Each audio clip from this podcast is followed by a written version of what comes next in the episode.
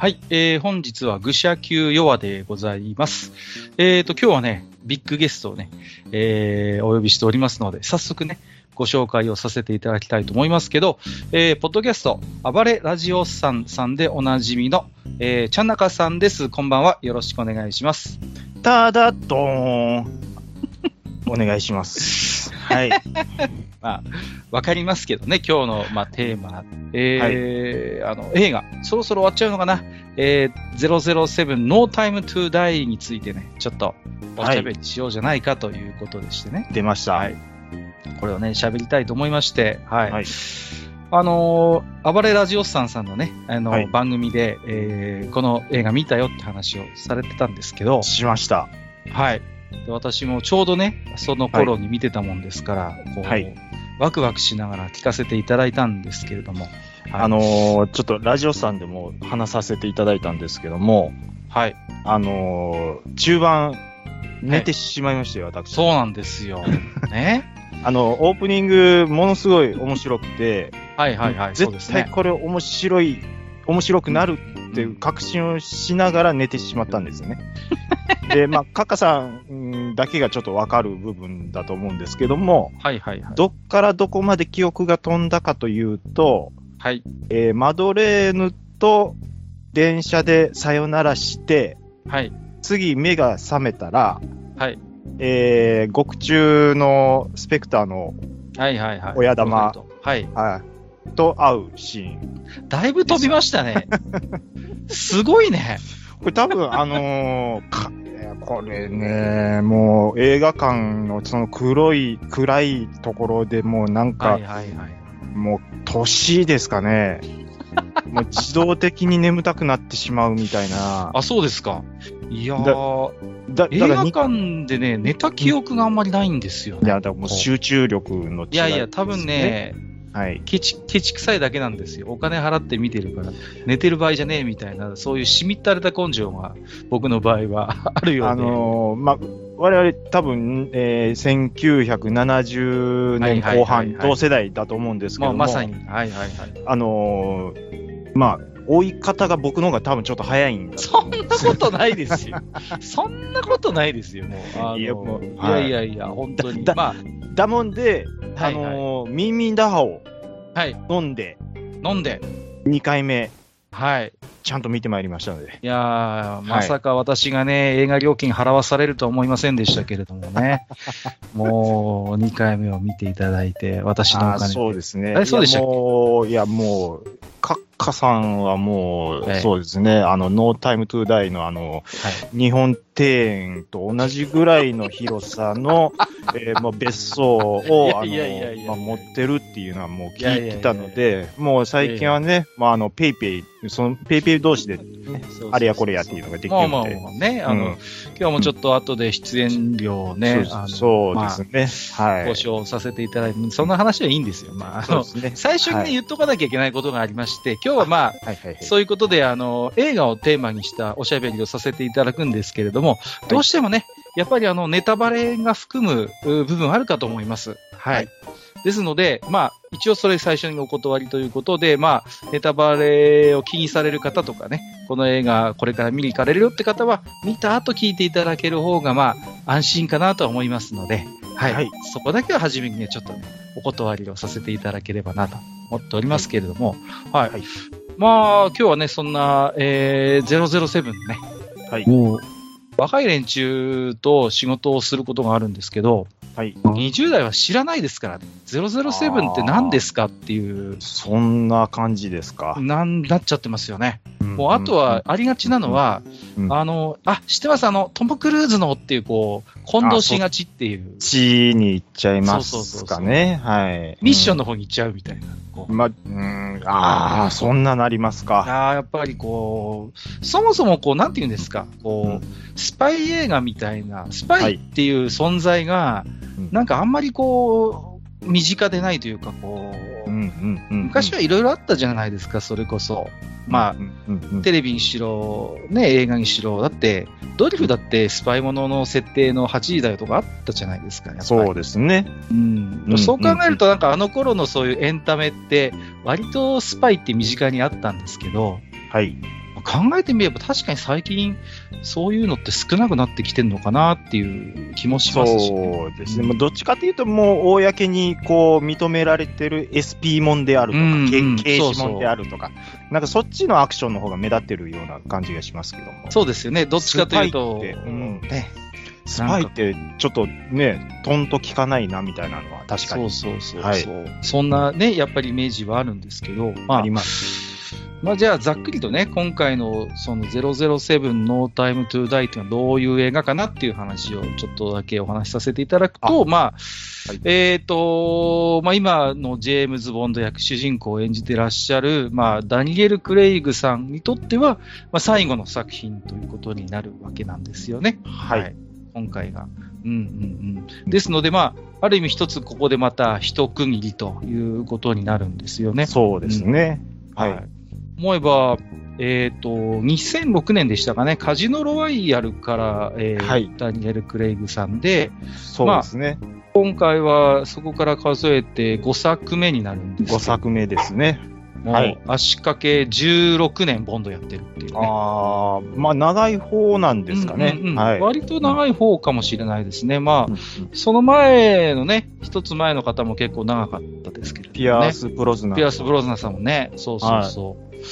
もう、ゴールデンアイを映画館で見たのをすごい覚えてますし。ああ、僕はもう初見の007、まあ劇場で見たのは正直、ははいい、ゴールデンアイが最初だったです。ああ、そういう方多分多いかもしれませんね。はいちょっと間が空くんですよね、実はね。そこで。ですね。うんうん。その前と間が空くので、で、はい。ね、あのー、任天堂64でもね、ゲームが、あありました。ね。ありましたからね。なんか伊藤美咲さんとかが、なんかちらっと、そうそうそうそうな、な、な、そんな、ありましたよね。ありました、はいありました。はい。あの、あと対戦モードみたいなのもついててね。あそう。そんなのなんかありましたよね。そうそうそう。まあ、で結構海外でも人気があってね。そうそうはいはいはいはい。で、このゴールデンアイのゲームをチョップ縛りでクリアするみたいなくだりがこう、あ確か、レディープレイヤー1っていうあの、あの、はい。ね、スピルバーグの映画があります。その中でもちょっとネタとしてこのゲームの話がちらっと出てきたりなんかしてね。あ、そんな小ネタも。はいそんな小ネタもありつつ、あだから結構海外でもメジャーなゲームだったみたいなんですけど、けうんうんうんまあ、そんな、あの、ブロスナンさんの次はこのダニエル・クレイグさんだったということで。そうですね。う。ん。いや、あのーダニエル・クレイグさんになった時に、はいやっぱりちょっと、そう今までの、いわゆる、なんていうんですか、ピアース・プロズナンさんのイメージが強かったので、そうそうそう。ちょっとナンパお男の、うん、うんうんうんなんかそういう、ね、あのうん感じとちょっと違って、もうガチのなんか傭兵感と言いますか、あの、ありますよね。はい。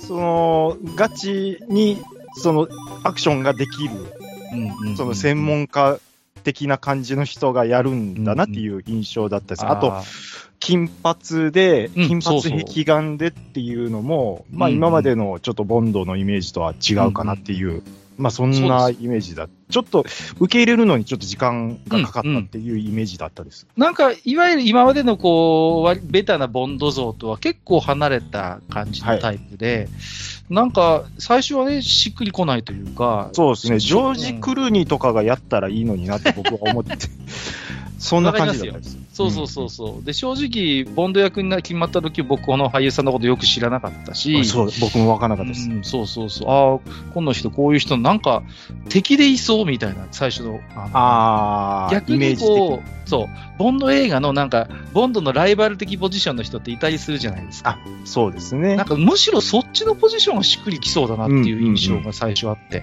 シックスぐらいの感じで。そうそうそうそううんうんはいはいはいはい。そうですね。この人が次のボンドなんだなって、こうふーんっていう感覚で見てたんですけど。まあ、そんなね、えー、ダニエル・クレイグの最終作としての、まあ、はいセブンというはいだったんですよ。はい。で、まあ、最初にこう、ちょっとね、ざっくりと映画の感想的な部分をちょっとまずお話ししていきたいなと思ってるんですけど、はい。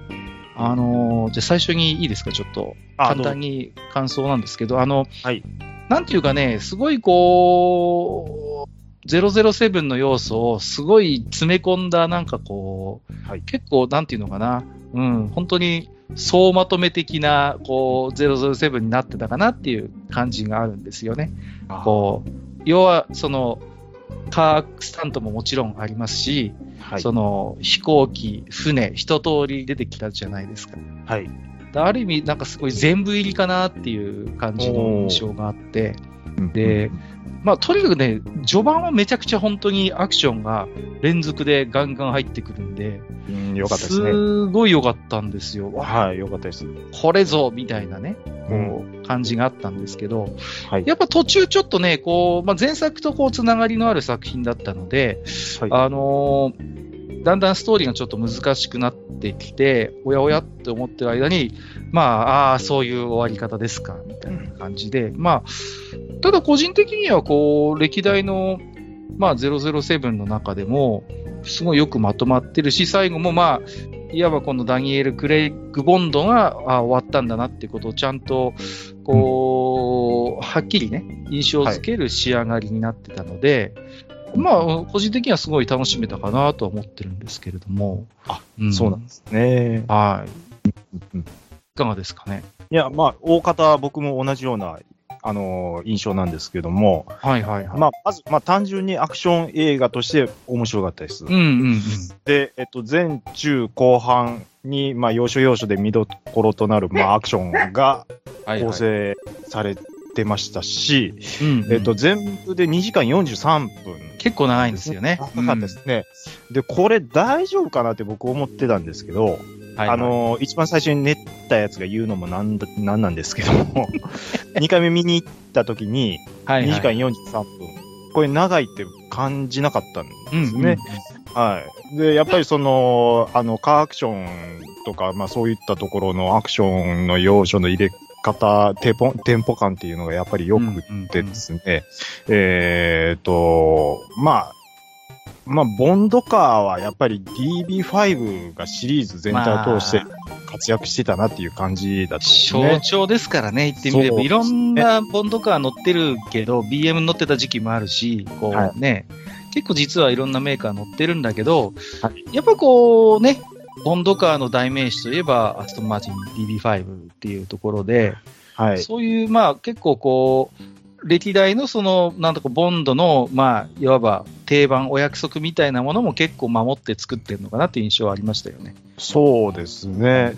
なので、まあ、つかみとしてすごく良かったなって思うのは一つ挙げると、まあこれあのーまあ PV でも見れる、まあ序盤のバイク逃走シーンなんですけども、うんあのーまあ石畳のね階段をこう街の中をこうね、はいはいはい。バイクでこう逃走していくっていうシーンがあるんですけども、この駆け上がり方のこのジャンプの連続が続くんですけども、うんこう一番最後に大きなジャンプがバーンとこう跳ね上がるシーンがあるんですけども、はいはいはい。まあ、あそこ、こう、あえて寄せずに、引きのアングルでこう見せる構図なんですよ。で、そうですね。あれ、多分ドローンか何かで撮ってるのかなと思うんですけど、ああいうのって、その、一昔前ではとにかく寄って寄って、ぐわーって、ぐわーって、こう、あと俳優の顔、表情見せたりとかっていうのが。結構ベタだったと思うんですけど、うんまあ、こうあえてそういう引きの感じでダイナミックさを伝えてくるっていうのが、うん最初見たときトップギアかなと思いましたからね。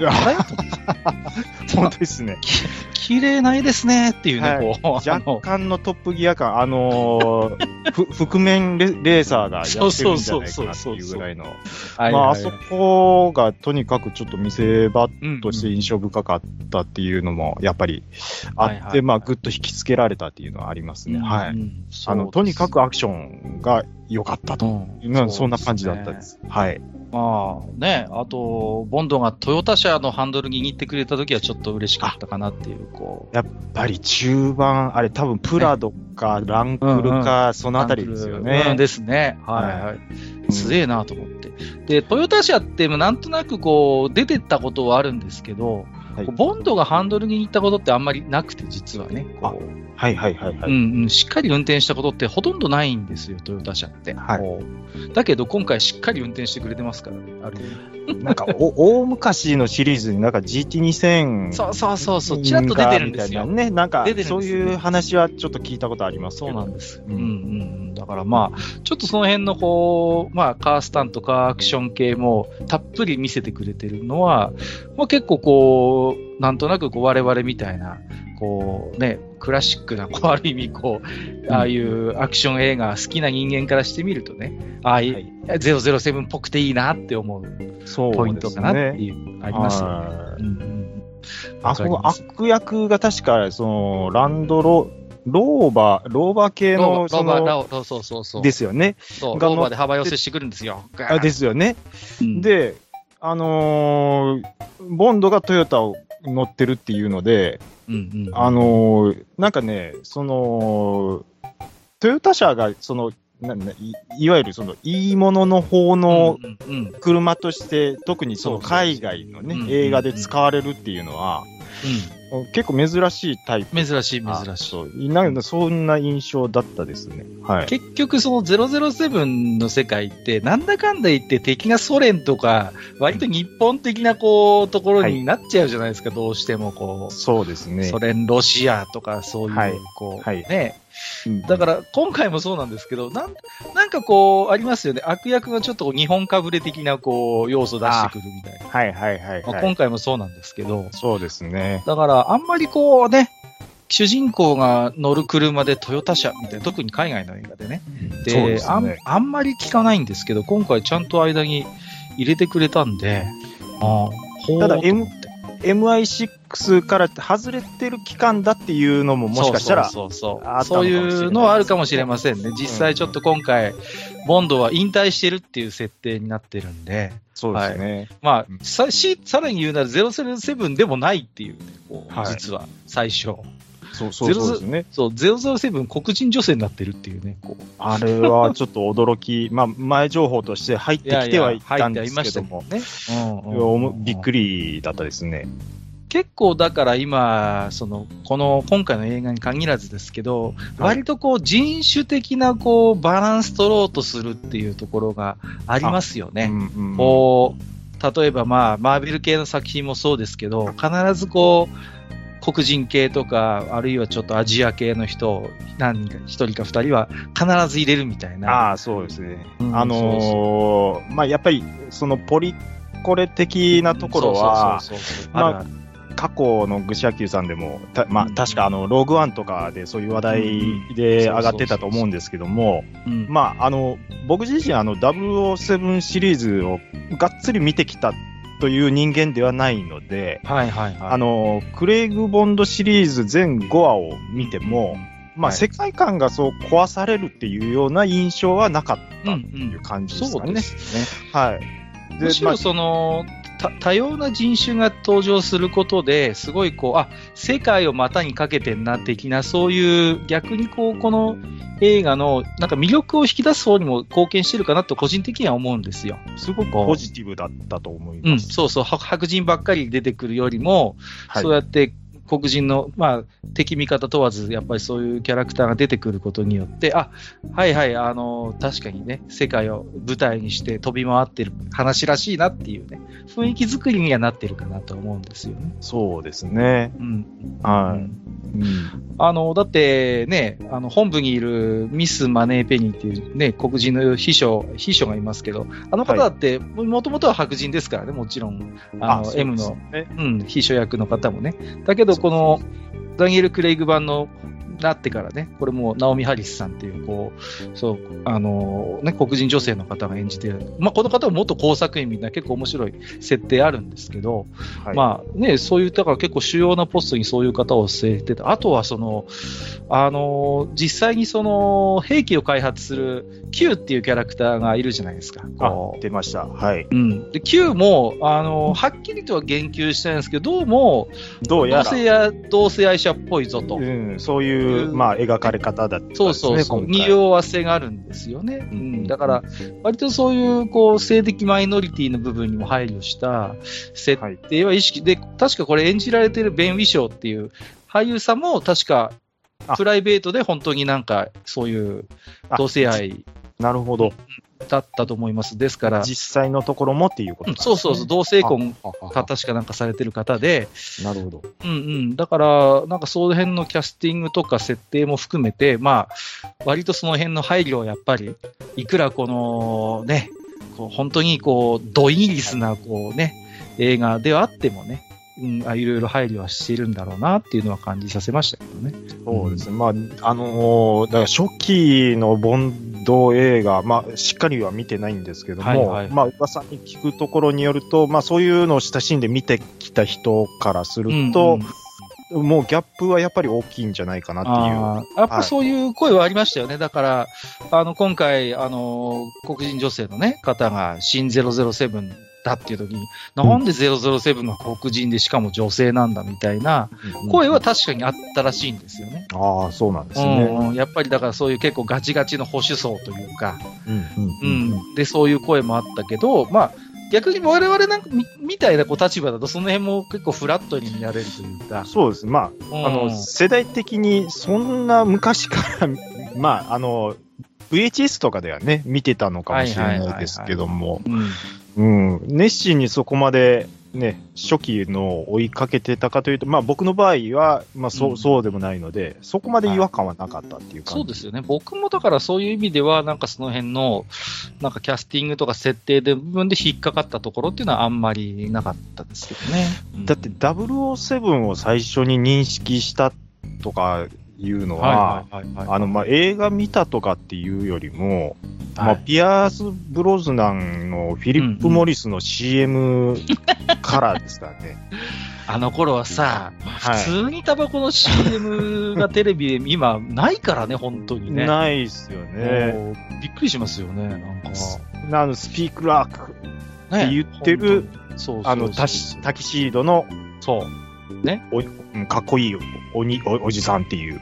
なんかこう、うんね、あの、タバコの CM ってすごいかっこよかったじゃないですか。なんかちょっと大人な雰囲気ですごい。かっこよかったです。ねあれ、CM も今ほらもうすっかりなくなっちゃいましたけど、うん、ないですね。個人的にどうなのかなって思いもあるんですよね。あれ CM で流したからって何かこう、え 何？っていう、それで何？未成年の喫煙率が上がるんですか？いや、本当かな？みたいな。うん。なんか大人のたしなみとして見せる分には全然あれかなと思うんですけどね。まあ、うん、そうですね。ねうん F1 にしたって、うんすっかりもう、あの頃あんなにお馴染みだったね、タバコの、こう、うん商標の、ね、ああいうのがすっかりなくなってしまったわけですから。まあ、ヨーロッパの、やっぱりそのムーブメントが、まあ、多分に影響されてるっていうのはなんか我々以上にセンシティブですよね。うん逆にその欧米の方が、そういう意味で言うと。ですね。うんうんなので、そのポリコリ、ポリコレ的な要素も、まだ日本的にはこれから入ってくるんじゃないかなっていうような感じはありますけどね。あそうですよね。はい。まあ、ちょっとね、すいません、脱線しちゃいましたけれども。はい。はい。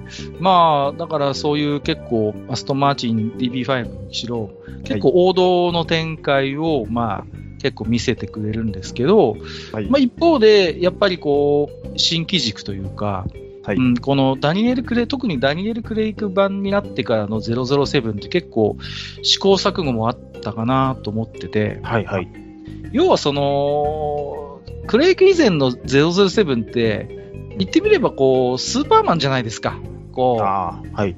ね、何でもできちゃうし、もうバリバリ女にもモテるし、みたいな。はい。そうですね。本当になんか、なんていうの、アクションでピンチはあっても、あんまり悩んだりしないのかな、みたいな、こう。うん、そうですね。何でも涼しい顔して、こう、うん南極も切り抜けられるみたいな感じだったじゃないですか。だから、もう、うんルパン三世ばりに弾丸当たんねえし、こう。ねどんな至近距離撃たれても、まず基本的に、あの、当たんないっていう世界じゃないですか。確かに。うん。だけど、結構ダニエル・クレイグのボンドになってから、結構リアル路線っていうか、そうですね。割と、あ、007というでも結構悩むんだな、みたいな。あの、人間臭い部分を結構出してくるようになったと思ってるんですよ。そうですね。うん。まあ、それを証拠にカジノロロワイヤルですか、一番うんうんうん最初。はいはいはいはい。そのあたりのクレイグ・ボンドは、結構ね、青臭いシーンも多かそうったりそうそしそうなんです。したんですよね。う。うんうん。あのまあ、敵の仕掛けた、うん、毒薬を、まあ、誤って飲んでしまったりとか、うんうん。なんかそういうのって、あれ、こんなボンミス、あの、007あんまりしなかったけどな、みたいなのもそうそうそうそう。あったりとか、まあ、あと、なんていうんですね、まあ、新機軸っていうところで言うと、はい。まあ、いわゆるそのボンドガールって言われてうんうんうんきた立ち位置の俳優の人たちが、まあ、あの、今回、まあ、ノータイムトゥーダイからもボンドウーマンと呼ばれるように。なってる。ボードガールじゃないんですよね。そうですよね。今回から。で、ボンドウーマンな、そうですよね。で、何がどう変わったのかってちょっと考えてみると、まあ、今までのボンドは結構任務をこう遂行する上で、こう女性をまあ誘惑して、そのダンディズムでちょっと魅了して、で、情報を引き出すとか、うんうんまあそういった展開からのまあ性的描写がちょっと差し込まれたりとか、そうそうそう。まあそういうことが常だったんですけども、うんまあ、ノータイムトゥーダイのボンドウーマンたちは、まあ、結構ね、その女性それぞれがもう自立してるというか、確か。そうですね。で、女性像として、まあ、その自立した女性像としてなんか描かれてるような感じがやっぱりあって、で逆にボンドがこう、そういう女性たちに戸惑うシーンがこう入っそうそうそう。た。非常にね、現代的だと思いました。そうですね。あのーなそういう意味では、あの、あ、普通の男性なんだな、みたいなところも見せてくれるというう。ん、ボンドといえども、ね、スーパーマンではなくて、やっぱり普通にこう悩むし、女性の扱いでもいろいろ苦労する。むしろ女性の方がたくましかったりするっていうね。あのそうですね。特にあの、ノーミーっていうあの、新007が、私が今あの007よって言った時に、ちょっと傷つ傷ついてる。気にしてるのよね、こう。え、旧えっていう顔してましたね。えっていう顔してましたよね。あうんふーん、あ、永久欠番じゃないのね、みたいなリアクションじゃないですか。の、俺ノーミがチクッと言うんですよね。永久欠番だと思ったって。思ったってね、はいそうそうそう。か、かっこのぼせ上がるんじゃないわよ、的な。そうそう。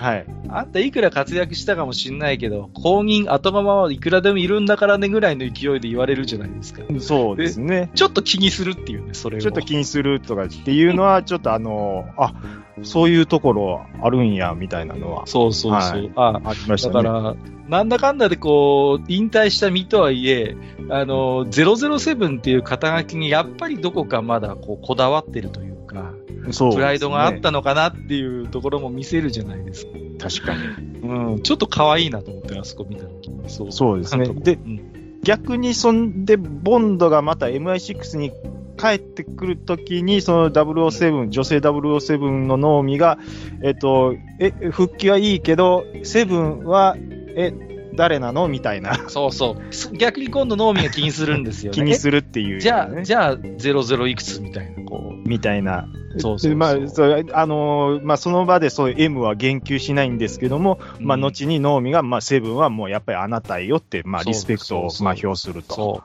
う。そういう展ね。あるんですよね。うんそう。あれがまたちょっとこう、まあ、言ってみれば、なんていうのかな、こう、戻ってきたボンドみたいな感じがあって、そうですね。あそこのこう船の描写って面白いのがあって、こう兵器とかいろいろこう確認するとき、引き出し開けたときに紅茶セット出てくる一瞬あるんですよね、こう。ありますね。あの辺があの辺がね、すごいイギリスっぽいなっていう、こう、ね絶対ネタとして仕込んでるだろ、これはっていう、うんあの、イギリス映画なんで、やっぱそう、イギリスいじりみたいなのよくわかってるんですよ。で分かってますね。うんそうそうそう。で、ああいうちょっとこう、紅茶セットで、わ、でも2秒ぐらいしか映ってないと思うんですけど、うんああいうね、くすぐりがちゃんとあるっていう。そうですね。そうあそうそのーみんなイギリス人こんなんやって思ってるんやろっていうのがすごくう。そうそうそうそう。お前らの考えてるイギリス像をちゃんとくすぐりで用意しといたからなぐらいの感じで入れてるんですよ。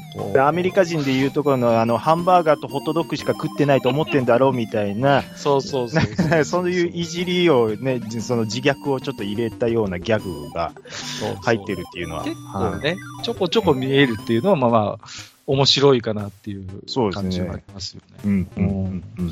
で、。まあ、さっきちょっとこうボンドウーマンって話をされたので、ちょっとそこの部分なんですけど、まあ、今回の、まあ、言ってみれば、そのボンドウーマンが、まあ、えっ、と、マドレーヌ・スワンっていう役を演じてる方、レア・セルリっていう女優さんなんですけど、はいまあ、ただ、ちょっとこう、まあ、今回のその、まあ、設定的な、ストーリー的な絡みもあって、まあ、はい。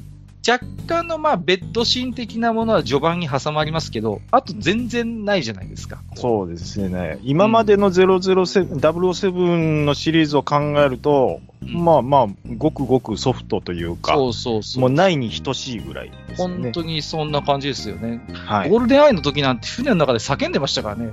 いや、あの、いや、そういうのがあるのがもう当たり前とされてたそうそうそう。シリーね、ズだったですそのまま。まベッドで締め殺すみたいなさ、こうそうなんですよね、えらいことになってたじゃないですか。なんかあの時は。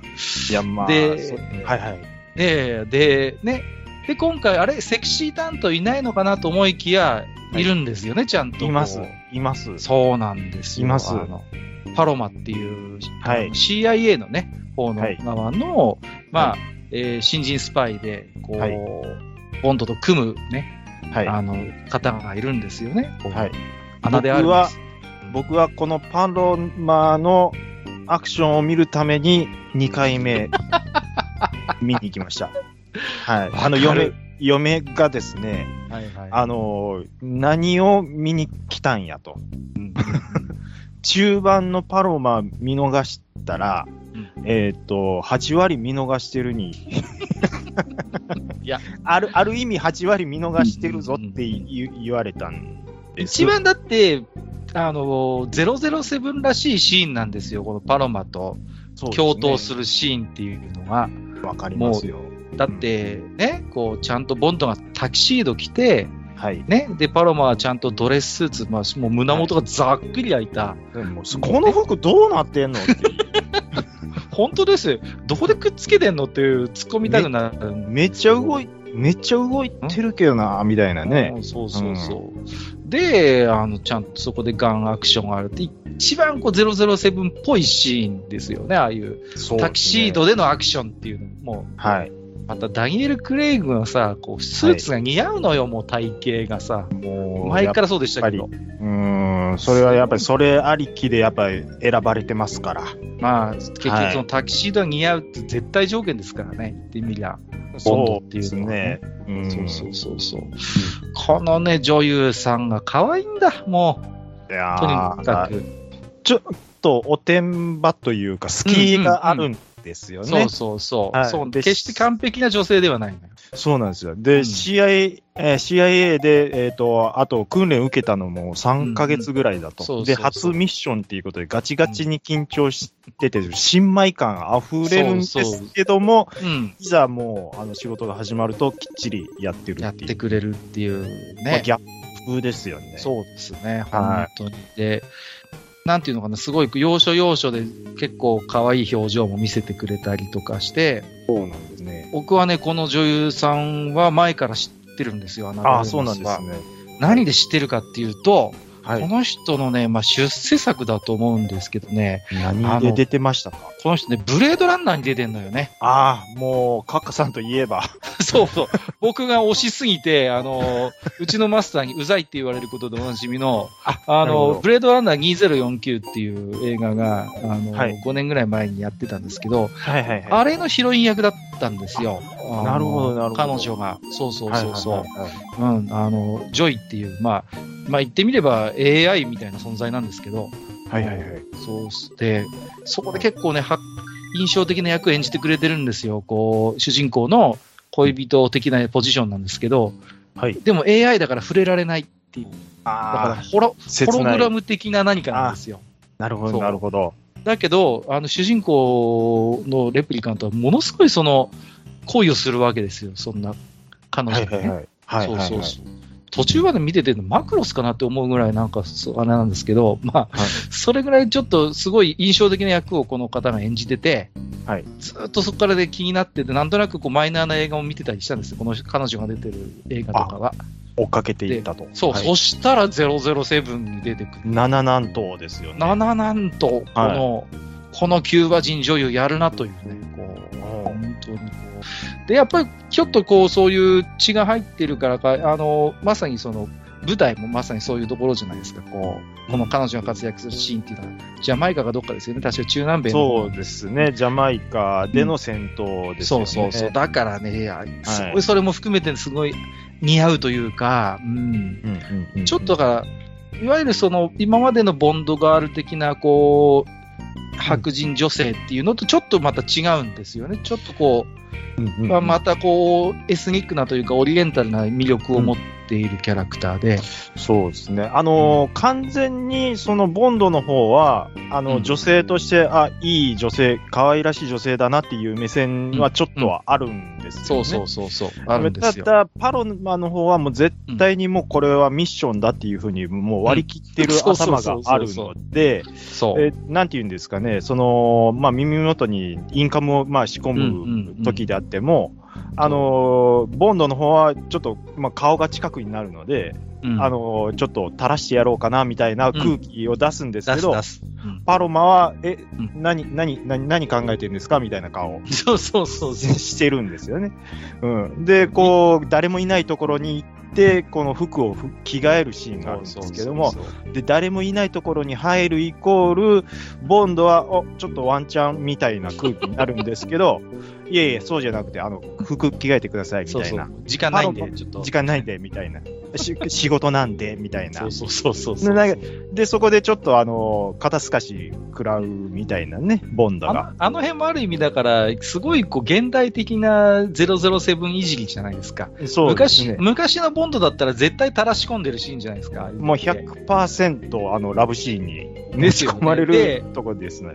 絶対だからちょっとひそこでまあ、一仕事して、あと、軽く汗拭いたぐらいでさあ仕事すっかぐらいの感じになってたじゃないですか、い絶対や、そうそう、そうなんです。007。だけど、そこをあえて透かしてくるっていう。こうやってこないっていうね。そうね。はいそうそうそう。で、それ自体が、それ自体がもうちょっとギャグになってきてるそう感、じ。そう。だから、すごい歴史のある、やっぱシリーズだから、そういう、こう、なんていうのかな、こう、定番いじりみたいなのも結構あるんですよね。ありますね。はい。そうそうそうそう、うんそういうのも含めて、まあなんとなくこう、長くやってるシリーズだからこそ出せるギャグっていうか、ちょっとこう、はいあの、透かしみたいなのがやっぱ効いてくるのかな。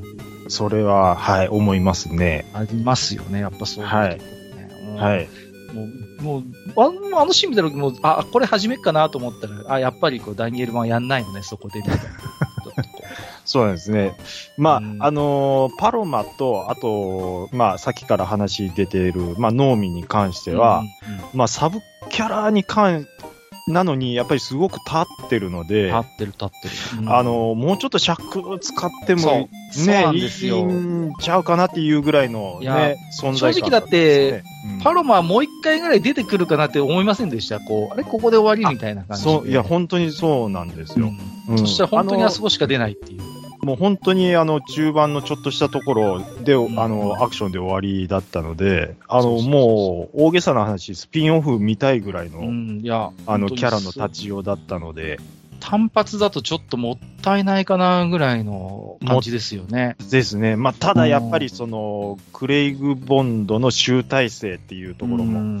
あったんでしょうね、もうし時間が割けないっていうのもあったんだと思うんですけど、ね。うん、まさにね。そうですね。例えば他にこう、ストーリー全体でこの辺が良かったなとか、ここ気になったなみたいなポイントってあったりしますか？ああ、そうですね。えーっと、まあ、よかったなっていうのは、うん、まあ、ちょ、ちょっとね、よかったなというか、もや、ここどう、どういうことだろうってちょっと疑問に思うところっていうのがやっぱりありまして、ええあのー、スフィン。まあ、今回、悪役のスフィンですね。で、まあ、ヒールで、まあ、元スペクターであるマドレーヌの父に家族を殺されてると。そうですね。はい。で、復讐を、まあ、誓っていると。うん、で、えー最近兵器をまあ開発して、まあ、計画を実行していくっていうのは、えっ、と、まあ、復讐するためにそれを実行するっていうのも、うここまではわかるんですけど、はい。あの、復讐相手を通り越して、うんこうせ、世界中をこう巻き込むような規模の被害を 想定した計画っていうのが、うん、これこいつ何がやりたかったんかなっていうのがちょっとわからない。まあもしかしたら、その後何か語られることがあるのかもしれないですけども、まあそれが一点と、うんあとそもそもそのスフィンです。あ、サフィンですよ。サフィン。はい。えっ、と、まあ北方領土であろうところ、そうそうそう。微妙なとこ使ってきたな微と思いまし妙ですよね。で、まあそこに、まあ基地を構えるわけで、はいで、最終的にはイギリス空軍がこうね、破壊するっていうようなところにうんなっていくんですけど、た。はい。か海軍ですね。あ、海海軍が。えー、で、サーフィンがあれだけ広大なね、あの、はカッカさんの別荘みたいな、いやいやいや、でっかい広大な、広大な日本庭園のはいはい。あの、基地を、あの、こさえる、まあ、資金力をどこからどう調達して、あの組織をこさえたのかっていうのもちょっとわからないっていうか、不透明さがありましたし、ちょっとで若干の唐突感ありましたよね、それは。そうですね。うんで、まあ映画だからって言えばそうなのかもしれないですけども、まあ、あの、まあ、ほぼほぼ、あ、あそこはやっぱり北方領土だと思うんですけども、あそこにイタリア海軍があそこまで入っていって、ロシア軍が何もしないっていうのが、あ、イイイギリスですね。あ、イギリス。イギリス海軍がね。そうそう。で、まあ、はい、若干、だからそこも、もうこれ以上は、ロシアと日本が黙ってないですよ、みたいな描写はあるじゃないですか。うんまあ、あの、北方領土なんでロシア領域じゃないですか。まあなので、、あの、ロシア軍は何かしらのアクションは絶対す、うん現実問題だったらね、するとは思うんですけど、その辺がちょっと、なんていうか、まあ、あ、あ、荒いって言ったらちょっと言い方悪いですけども、もっと言うと、もっと言うと、やっぱりその、イギリス人とかヨーロッパの人にとって、そのロシアと日本のその北方領土の問題って、その程度の 認識なんだなっていうのはなんか感じたのはありましたね。まあ、そうですね。え、何？揉めてるとこあるのぐらいの多分認識なんだろうなって。ね。ちょっと、だから、うん。微妙な場所を選んじゃってるなっていう感覚はやっぱありました。そうまあ、ですね。うーん、うんあの、M にすげえ権限あるなと思いましたね、今回だから。ああ、そうですね。すごい、その辺、え、M そんなに、あれお前諜報機関のトップであって、あの、はし、うん。お 言ってください前軍の。トップじゃないよな、みたいな。そうなんですよ。なんでお前が発砲許可の権限持ってんのっていう。持ってるのっていうのは僕も思いましたね。むしろ、うんああいうでかい艦隊とかが動く前に仕事するのがお前らの仕事じゃないのっていう、その、軍が動いたらある意味負けじゃないですか、スパイとしてはも。そううですもはやね。だまあ過去にもありますけど、軍が動いたストーリーあるけど、ある意味、あんだけ戦艦とかを派遣しなきゃいけない状態になってるって、もはやスパイ組織としては敗北ですよね。い。まあ、M すの大失態ですよね。はああいうことになる前に、お前らが本来仕事して誰にも知られずに世界を救うっていう話じゃなかったのっていうさ、い。そうなんです。もう今回普通に世界がやばいし、普通に戦艦が出張ってってミサイルぶっ放すっていうね。そうですね。ちょっとスパイ映画っぽくないなというのはありますよね、正直こう。ありますね。やっぱスパイ映画の魅力って、人知れず世界を救ってるけど誰にも褒められないみたいな、そういう美学ってあるじゃないですか。あ、やっぱりうんおっしゃる、おっしゃる通り。ねそうですね。こううん誰もあんまり、誰も気づいてないんだけど、実は世界救って、だけど誰もそれ知らないから、誰からも称賛されないみたいな、そういうなんか、ある種の孤独みたいなのも含めて、スパイ映画の魅力ってあると思うんですよ。うんうんうんだけど、こう、堂々と国際紛争になってるっていうね。そうですね。なんかそこにちょっと、まあ、違和感というか、ああ、まあ、ああ、そんな感じかっていうのはありましたけども。そうそう。私には女王、女王陛下には私が話しておくとかって、すげえ立場だなと思って。はあ、っていう。そうですよね。だってそもそも、その、最近兵器の元になるのを、まあ、M、M 絡みで、まあ、や、秘密裏にやってたと。お前が悪いじゃんって話じゃないですか。それを、その管理不足でパクられたっていうところが、もう M の大失態なんですけど、それを。本来お前のとこで作ってた兵器だぞっていう。でね、マッチポンプですからね。そうそうそうそう。最後ね、はい、あ発射許可うん、許可するみたいな。いやいやいや。もうかっこいい顔で言ってましたけど。いやいや。そもそもきっかけあんたですよね。そうそう。ちょっとマッチポンプ感は否めなかったですけども。そう、はい、壮大な尻拭いやってるとも言え言えちゃうっていう、こう。そうですね。そういう、うん、あの、まあ、要は敵役のサフィンを演じたラミマレック